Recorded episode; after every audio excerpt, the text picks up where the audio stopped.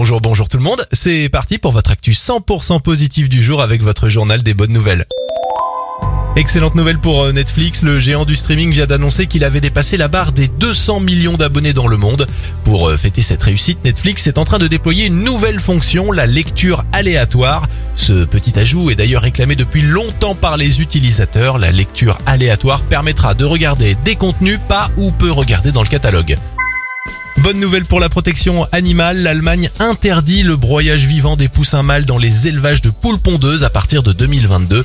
Le projet de loi a été approuvé par le gouvernement allemand. Enfin, on termine avec cette bonne nouvelle pour la chasse aux fake news. Depuis le bannissement de l'ex-président des États-Unis Donald Trump des réseaux sociaux, il a été constaté une baisse sans précédent de la désinformation sur ces fameux réseaux. D'après une étude, cette baisse est estimée à 73%. C'était votre journal des bonnes nouvelles. Il est disponible pour vous maintenant en replay sur notre site internet et notre application Radioscoop.